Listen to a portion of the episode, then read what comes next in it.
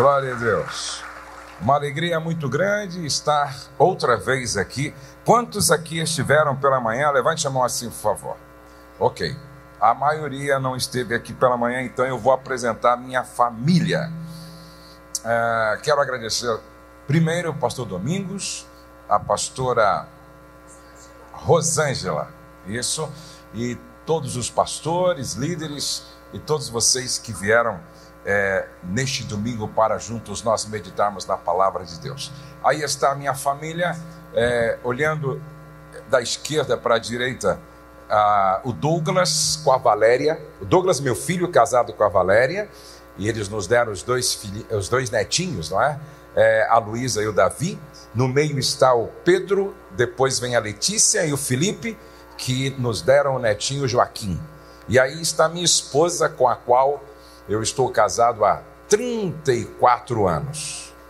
É, a minha esposa não pôde vir comigo porque ela está atendendo um convite de uma família de amigos lá em Londrina, mas ela sempre está comigo. A minha família não é perfeita, mas é uma família muito abençoada por Deus. É uma família muito abençoada por Deus. Vamos aplaudir todas as famílias representadas aqui, todas as famílias representadas. Glória a Deus. Hoje pela manhã eu comecei falando sobre os desafios da paternidade e da maternidade responsável. E eu falei que cada filho é uma promessa. Cada filho é uma missão. Cada filho é uma flecha. E cada filho é uma ovelha. Dentro desse, desse tema família, meu maior patrimônio. Família, meu maior patrimônio. Na verdade, a família não é o nosso maior patrimônio. A família é o nosso único verdadeiro patrimônio. Porque não dá para levar o carro para o céu, não dá para levar é, aquele dinheiro que você tem aplicado para o céu, não dá para levar a fazenda para o céu, não dá para levar joias para o céu aquele relógio Rolex que você tem, não dá para levar para o céu. É, agora, dá para levar toda a família para o céu. Por isso, a família é o nosso único e maior patrimônio. Ame a sua família, proteja a sua família, queira muito bem a sua família. E nós somos uma promessa que geramos promessas. Nós não geramos escravos, nós geramos promessas. Então, cada filho é uma promessa. E essa promessa, para se cumprir de forma cabal, definitiva, depende dos pais. Cada filho é uma missão. E eu disse pela manhã que o propósito dessa missão é formar filhos parecidos com Jesus. Porque esse é o grande sonho de Deus: ter uma família com milhões de filhos parecidos com Jesus. E a melhor forma para ter filhos parecidos com Jesus é se parecer com Jesus.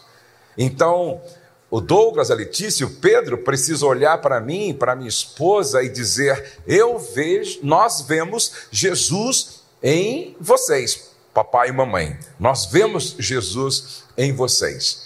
E eu disse que cada filho é uma flecha. E quando se fala de flecha, Salmo 127, tem a ver com a preparação da flecha, com o alvo para a flecha atingir e com o lançamento da flecha. E eu também dizia que cada filho é uma ovelha.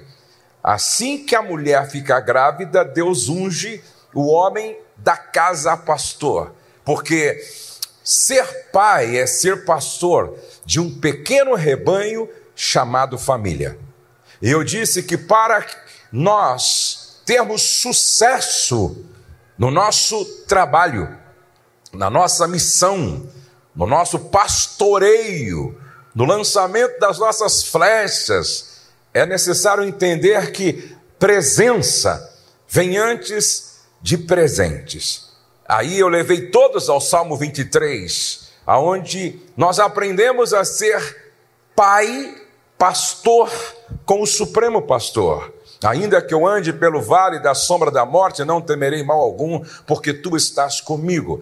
Isso fala do que toda ovelha espera do seu pastor: presença. Presença e proteção. Só é possível proteger se estiver presente.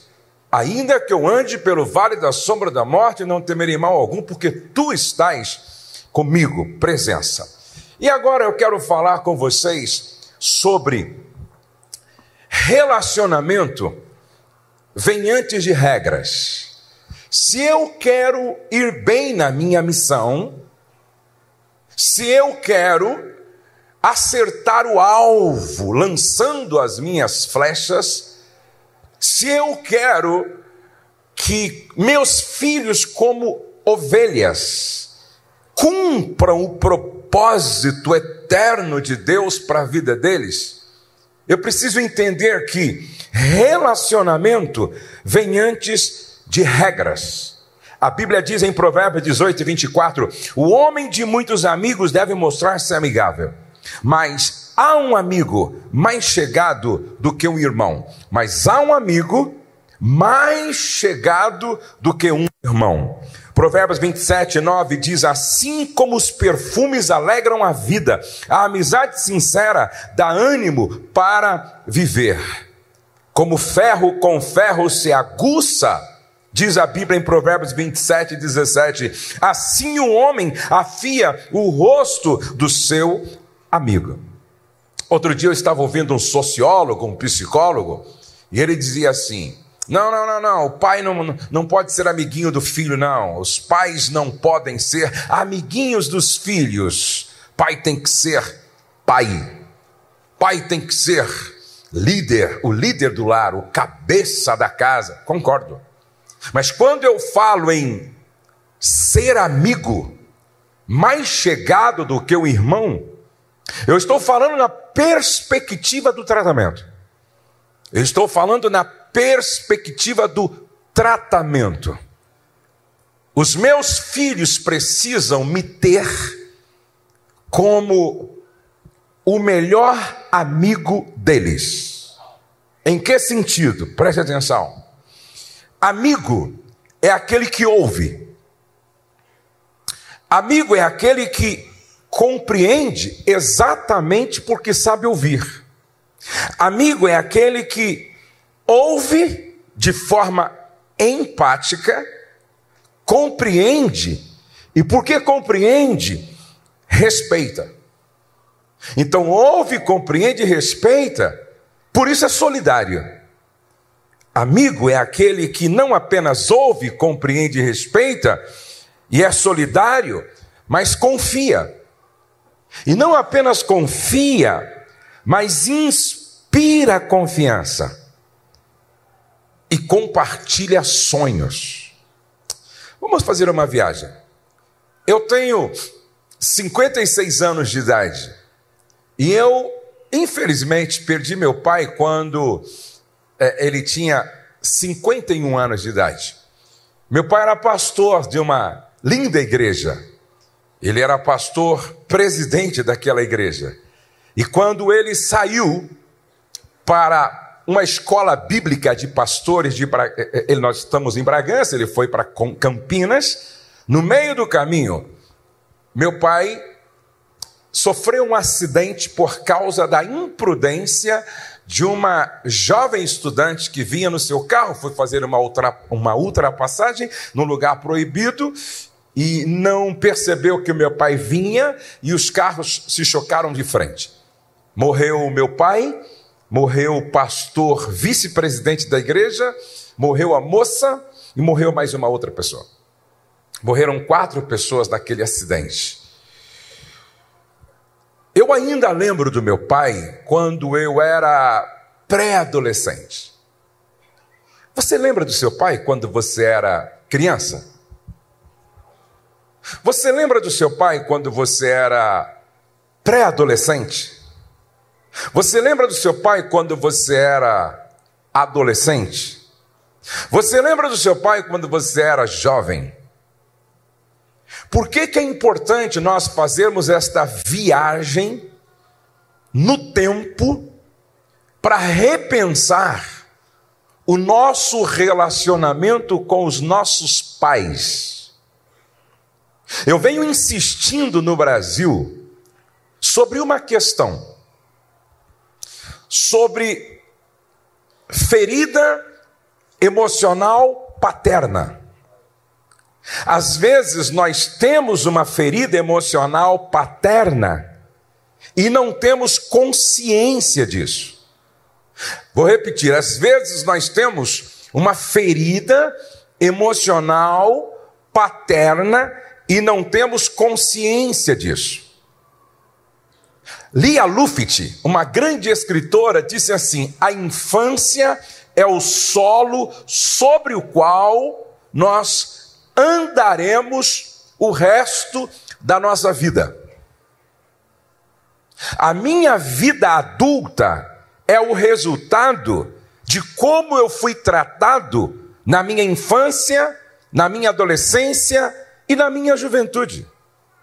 Ou seja, o meu comportamento, a minha maneira de ser, está muito ligada, ligado à maneira como eu fui educado, como eu fui tratado, como eu fui ministrado quando criança, quando pré-adolescente, como, como, como jovem.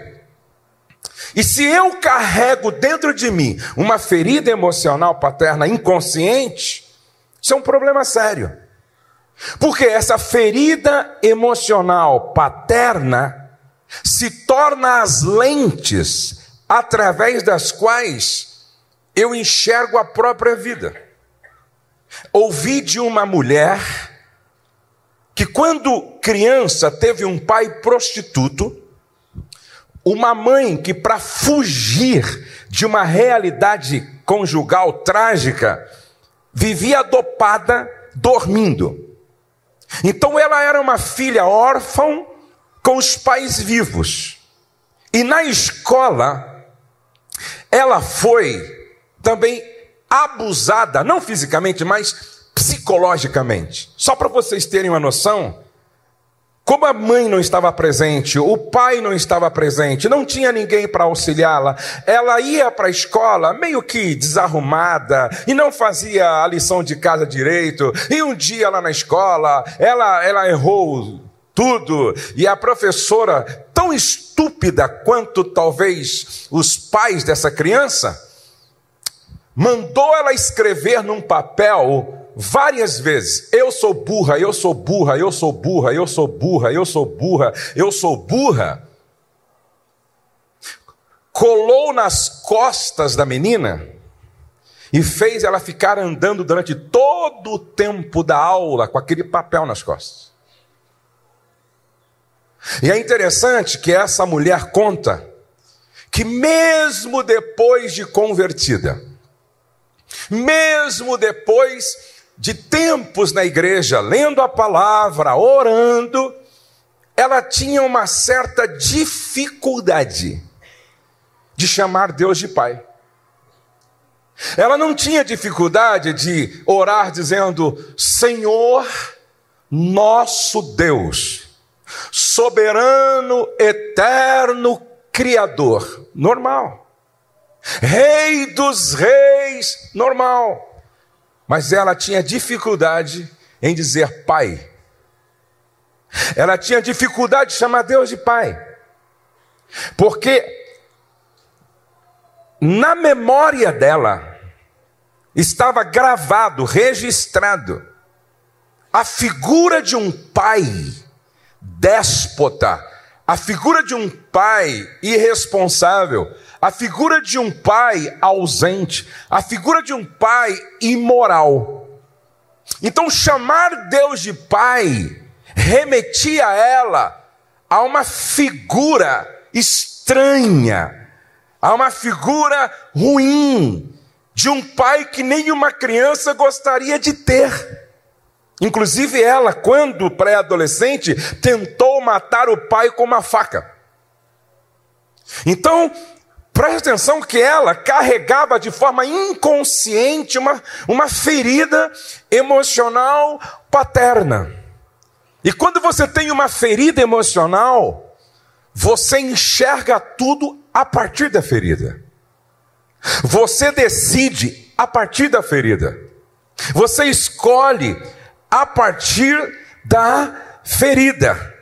Ainda mais quando esta ferida foi provocada na infância. A infância é o, o chão sobre o qual nós andaremos pelo resto da nossa vida. Veja como isso é sério. Eu me lembro de um homem com 60, e, 60 anos de idade. Depois de uma ministração em um determinado lugar, ele me procurou e ele começou a contar algo para mim. E os olhos foram lagrimejando. Ele disse, pastor, quando o senhor ministrava, eu fiz uma viagem, assim, há 54 anos atrás. Quando eu tinha seis anos de idade, meu pai gostava de engraxar o sapato e ilustrar até ficar brilhando. E meu pai mais uma vez engraxou os sapatos, ficou brilhando, e ele deixou os pares de sapato ali, não é? Fácil. E eu, menino, muito assim, peralta, quando meu pai saiu para fazer alguma coisa, não sei se no mercado, na padaria, eu peguei os dois pares de sapato, fui até o esgoto aberto na lugar muito pobre, né? Esgoto aberto na porta de casa lá, e joguei o sapato dele lá. Os dois pares. Quando ele voltou, que procurou o sapato, não encontrou e soube que eu tinha jogado dentro do esgoto, ele ficou possesso. Ele ficou endemoniado.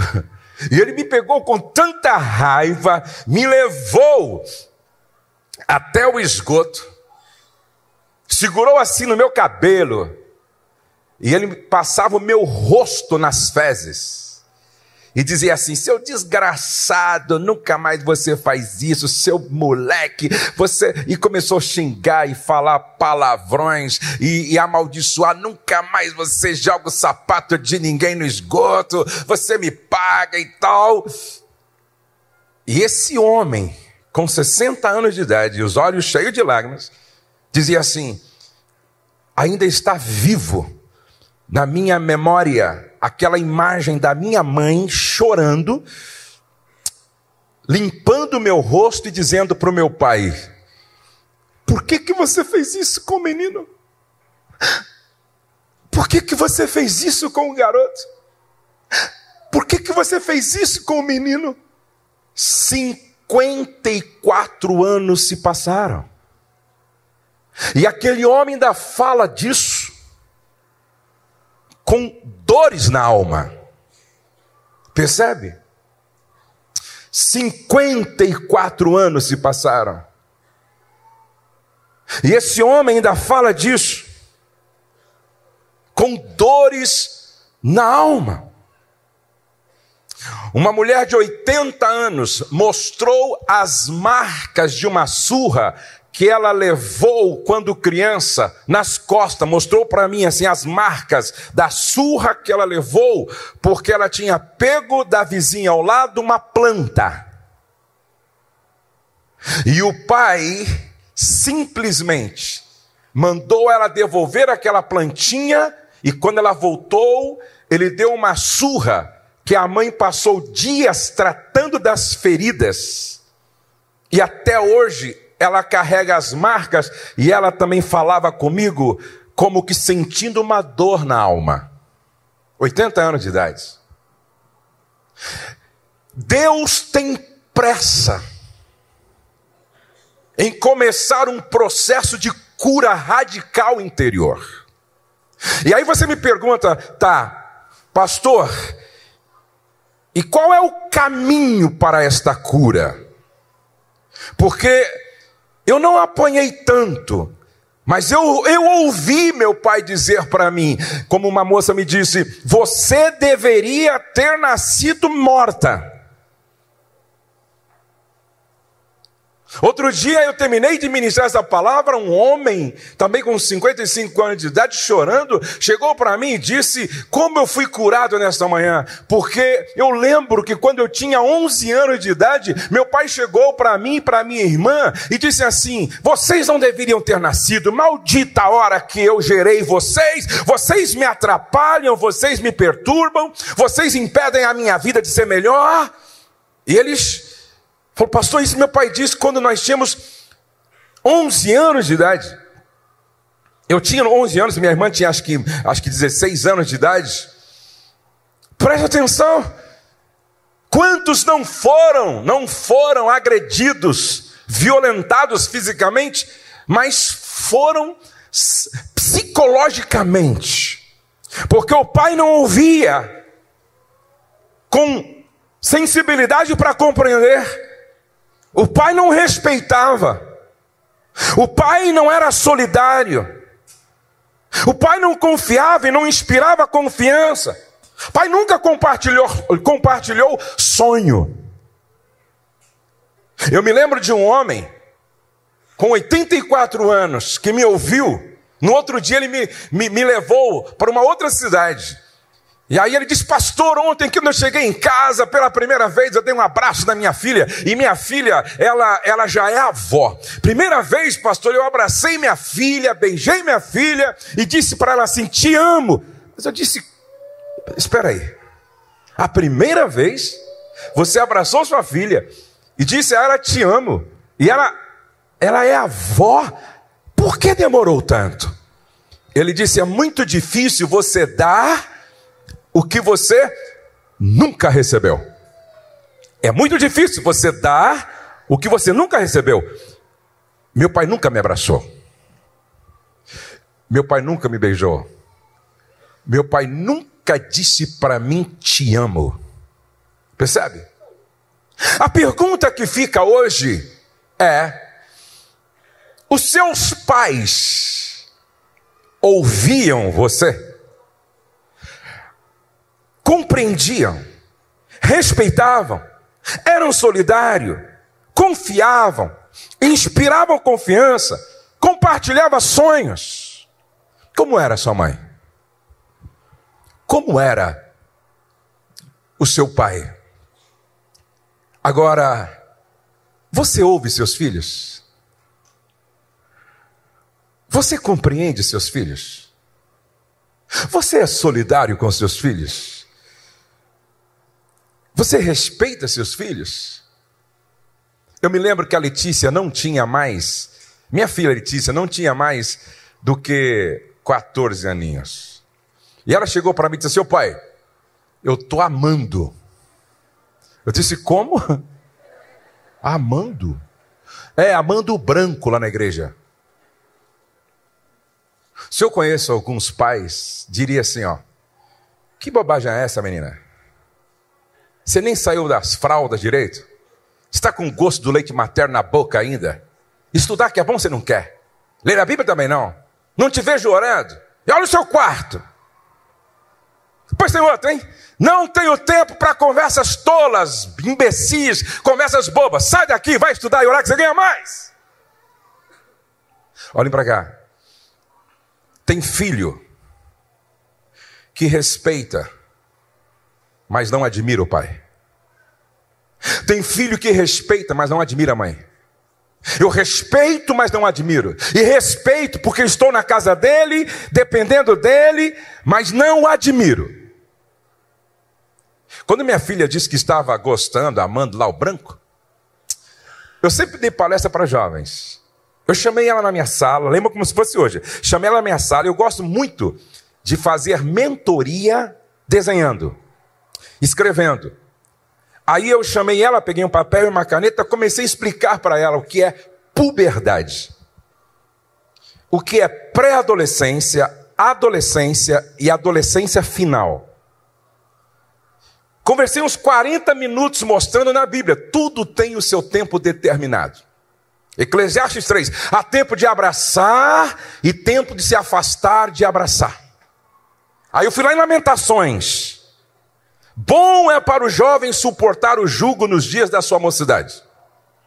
Aí eu disse: leia aqui, filho, aqui, ó. Põe a sua boca no pó. Talvez haja esperança. Não é põe a sua boca na boca do branco, é põe a sua boca no pó. Talvez haja esperança. E depois você começa boa com a Letícia, ela olhando para mim assim. Pensei, ela desistiu do branco. Aí eu perguntei para ela: E aí, Letícia? Ela, ele pode vir falar com o senhor à tarde?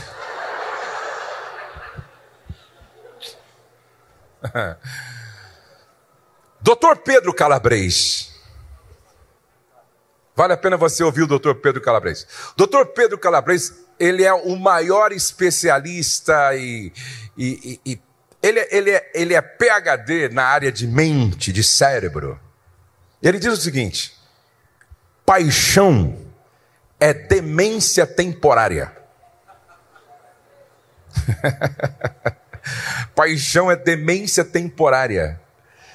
E ele explica a nível de mente e cérebro o que acontece quando uma pessoa fica apaixonada. O cérebro deforma, sofre uma deformação. E aí a pessoa fica impossibilitada de tomar decisões acertadas. Por isso, nenhuma pessoa deveria tomar decisões definitivas em tempo de paixão. Porque ela não está preparada para tomar decisões de forma acertada. Aí ela disse assim: Ele pode vir falar com o senhor à tarde? Eu disse: Pode. Três horas o branco estava lá. Ela com uns 14, 15 anos e ele com 18. 18 ou 19. E aí ele chega, corajosamente. Aí eu falei, vou falar a mesma coisa, quem sabe eu convenço ele. Aí eu dei aquela aula para ele também, desenhando, mostrando. Mas paixão é demência temporária. Não ouviu nada. Quando eu perguntei, e aí, branco? Aí ele chorando disse assim: o senhor não vai deixar, pastor? A gente se ama. Aí eu não falei, eu só pensei. Essa casta só sai com jejum e oração.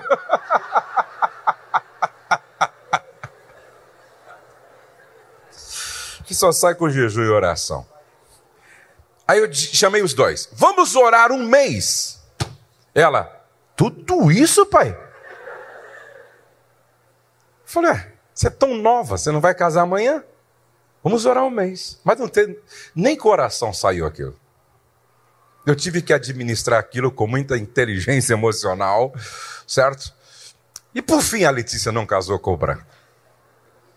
A Letícia se casou com o Felipe, o Branco se casou com uma outra pessoa querida também. Constituiu família, a Letícia também constituiu família. E sabe o que aconteceu? A Letícia hoje tem mais de 30 anos e até hoje ela escreve para mim às vezes em quando. Ela é cheia de escrever assim. Às vezes quando ela deixa bilhetinho na minha mesa, que ela é diretora do meu ministério, ela diz ela assim: Você é a minha inspiração. Te amo, bom dia e deixa um bombom para mim.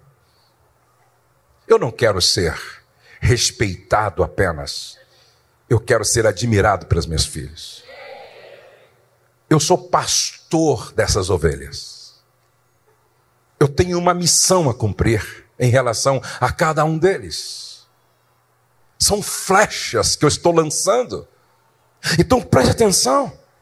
Ser pai é ter a oportunidade de ser o pai que você gostaria de ter. Eu vou repetir: ser pai é ter a oportunidade de ser o pai que você não teve. Ser mãe é ter a oportunidade de ser a mãe que você não teve. Eu tenho um discípulo que ele diz assim, inclusive ele me adotou como pai dele, e ele quase todo dia manda uma mensagem para mim: Te amo, pai, te amo, pai. Ele disse: Eu não tive um pai que brincasse comigo, que me aconselhasse, que me discipulasse, que me orientasse. Um dia eu passei assim no parquinho de diversão e eu vi aqueles pais brincando com os seus filhos. As lágrimas vieram nos meus olhos porque eu lembrei que quando eu era criança eh, eu não tive pai. Apesar de meu pai estar vivo, eu era órfão com o pai vivo. Aí ele diz: Mas hoje eu decidi ser o pai que os meus filhos precisam ter. Se não dá para mudar o passado, dá para construir um futuro melhor. Dá para ser o pai que eu gostaria de ter. A minha esposa dá para ser a mãe que ela gostaria de ter. Agora, como é que a gente se liberta dessa ferida? Primeiro, reconheça que a maioria dos pais que agiram errado apenas estavam reproduzindo um padrão de comportamento da casa dos pais deles. Outro dia eu perguntei para um homem que me contou sua história de dor. Você conhece a história do seu pai? Conheço. Me conta um pouco sobre a família dele. Eu falei: está aí. É um ferido que, que está ferindo.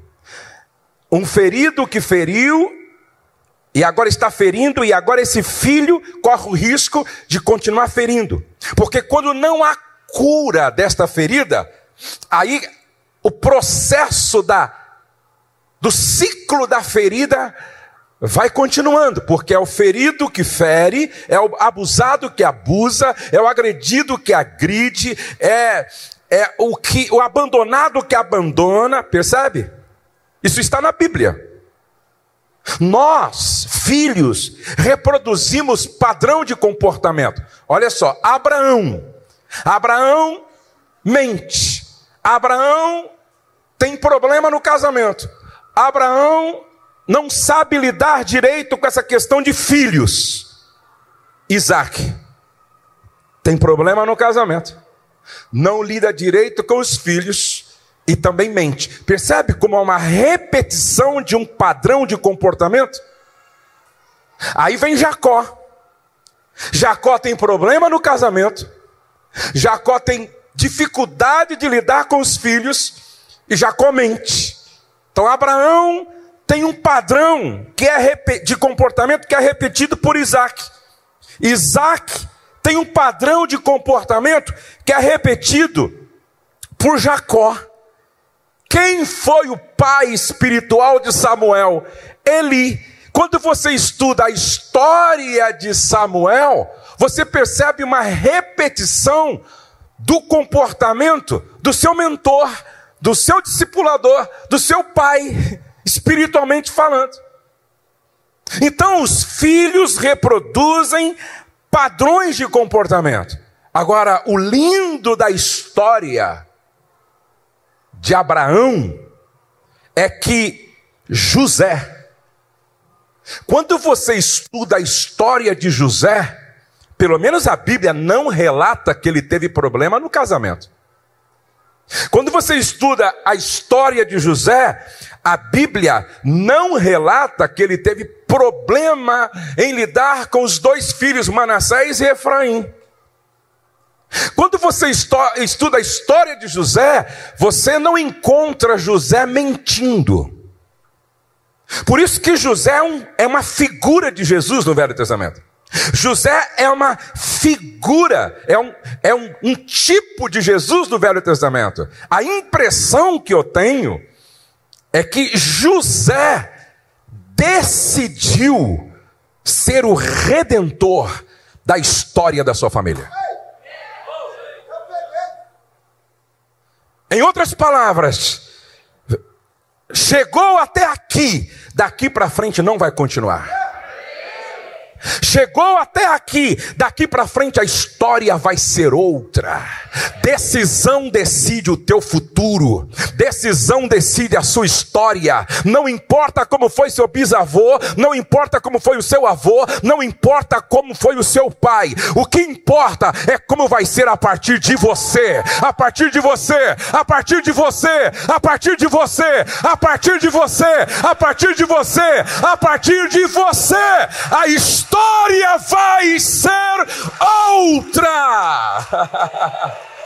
Bata no ombro de sete pessoas e diga assim com autoridade profética: a partir de você a história vai ser outra. A partir de você a história vai ser outra. A partir de você a história vai ser outra. A partir de você a história vai ser outra. A partir de você a história vai ser outra. A partir de você a história vai ser outra. Escute o que eu estou dizendo com autoridade profética: curados para curar, transformados para transformar, libertos para libertar mudados para mudar, cheios do Espírito Santo para derramar a vida de Deus na vida dos outros.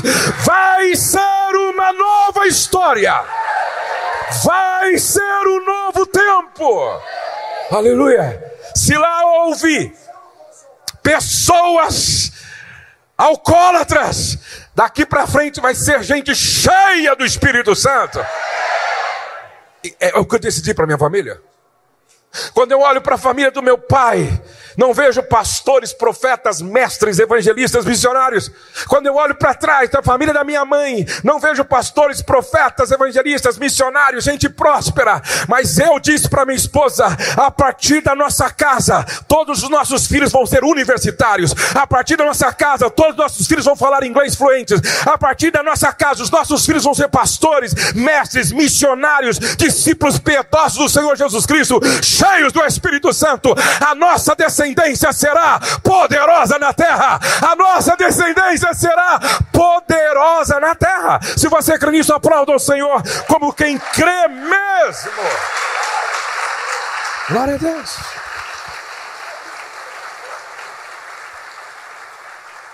Eu vou correr porque eu vou continuar daqui a pouco no outro culto, então preste atenção. Como é que a gente cura isso? Número um, respeita a história dos seus pais. Respeite a história deles. Por trás do comportamento de uma pessoa existe uma história. Por trás da rebeldia de uma pessoa existe uma história. Respeite essa história. Segundo, perdoar é renunciar ao passado para curar o presente, a fim de construir um futuro de glória. Eu vou repetir: perdoar é renunciar o passado. Uma ilustração para você entender. O cara estava pescando. E de repente ele, eu gosto de pescar. Fui influenciado pelo meu pai, que era pescador também. E aí você joga o anzol. E o anzol fica preso no enrosco. E aí você fica lá tentando tirar o anzol do enrosco, tentando tirar o anzol do enrosco, e não sai, e tenta, não sai, e não tenta. Uma hora e você está ali tentando tirar o anzol do enrosco. Duas horas você tentando e não consegue. Meio-dia, você está tentando tirar o anzol do enrosco, o enrosco não sai. O dia inteiro você fica, meu Deus, o que, que eu faço com esse anzol? Não sai, não sai. Aí chega o mais experiente e disse: Ó, oh, vamos cortar a linha. Vamos colocar o um novo anzol. Porque você já perdeu muito tempo com esse daí. Hoje, não é um pescador que vai chegar para você, mas hoje é o Espírito Santo que vai dizer para você: vamos cortar essa linha. Você já perdeu muito tempo com esse enrosco. Faz 10 anos que o seu anzol está preso lá. Faz 15 anos que o seu anzol está preso lá. E você está, meu Deus, não sai, não sai. E o tempo está passando, os filhos estão crescendo, a vida está indo embora. Irmãos, a vida é muito curta para a gente perder tempo com aquilo que não vale a pena. A vida é muito pequena, é muito curta para a gente perder tempo com aquilo que não vale a pena. O Espírito Santo está dizendo a você hoje: chegou o dia de você cortar essa linha, colocar um anzol novo, lançar em uma outra direção, porque Deus tem algo maior e melhor para a tua vida. Deus tem algo maior e melhor para a sua vida. Deus tem algo, oh, darabadai, juiou, andenegadai, juiou. Deus tem o melhor para a sua vida. Deus tem algo maior para a sua vida. Então, primeiro, respeite a história do seu pai. Segundo, libere perdão a ele. Já morreu. Perdoe seu pai, não por causa dele, por sua causa. Já partiu, perdoe sua mãe, não por causa dela, mas por sua causa que está viva. Quem não perdoa faz do seu coração uma lata de lixo emocional. E quem gosta de se alimentar de lixo emocional, mágoa, ressentimento, é, desejo de se vingar, são demônios. Porque não perdoar é dar legalidade a Satanás para te oprimir, deprimir e possuir.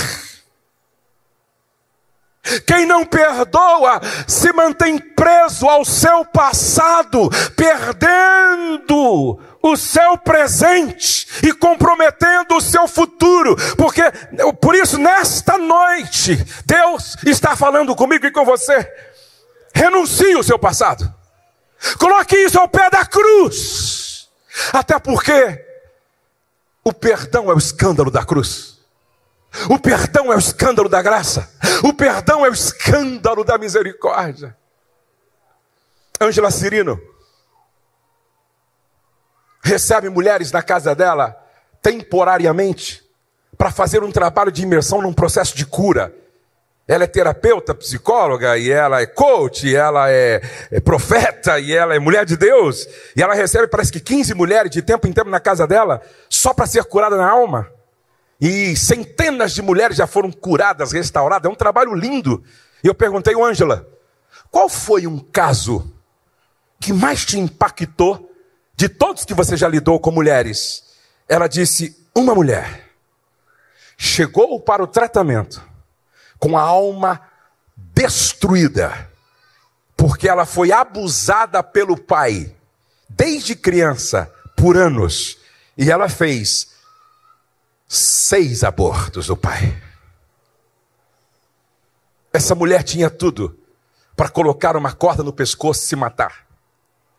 Essa mulher tinha tudo para entrar num quarto, apagar a luz, viver uma depressão que jamais poderia ser curada, mas ela resolve enfrentar essa situação traumática de uma outra forma. Alguém disse: não importa o que a vida faz com você, o que importa é como você lida com aquilo que a vida faz com você.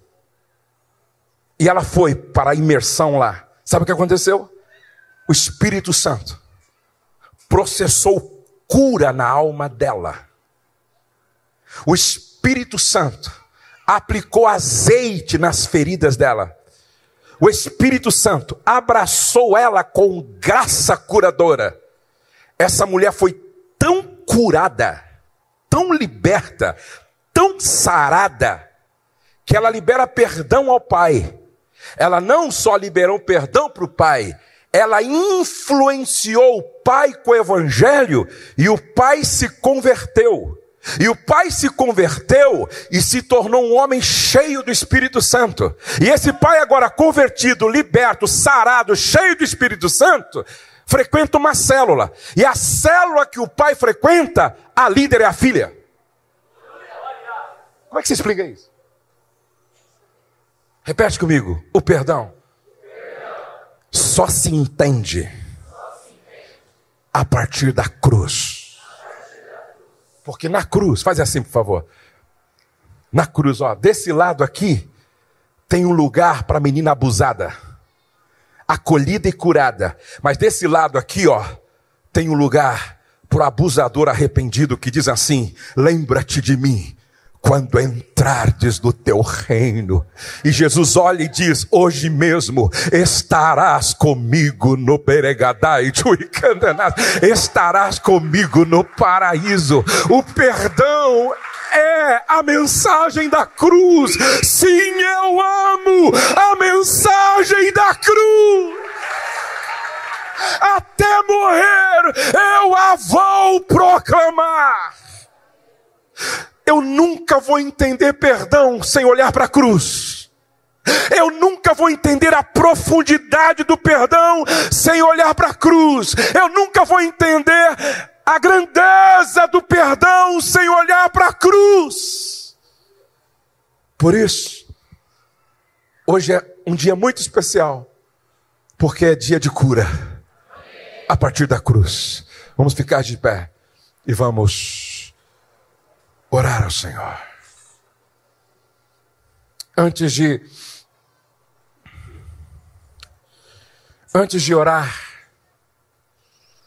eu quero falar com você que não é membro da igreja, nunca entregou-se para Jesus como todos aqui, a maioria aqui fez. Eu quero falar com você.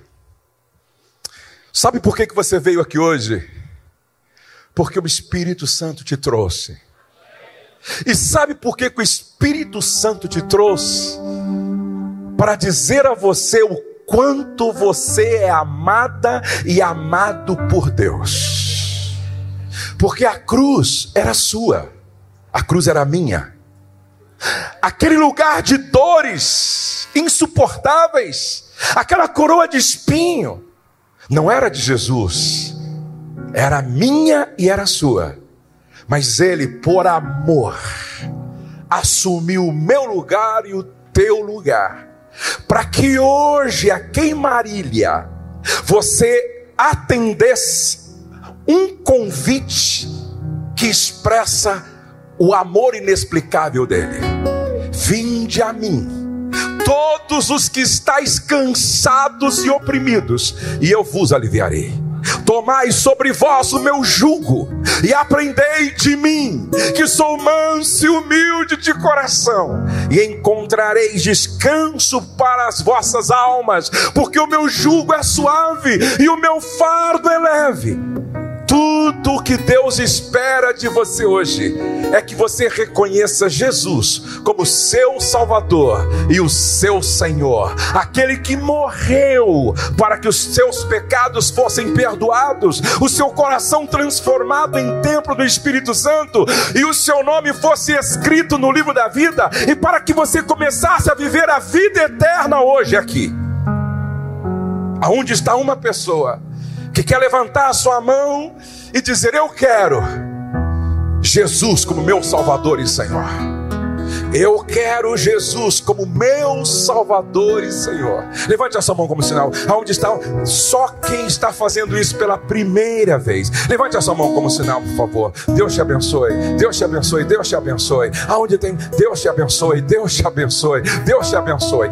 Vamos aplaudir ao Senhor por todas essas pessoas estão vindo a Jesus nesta noite.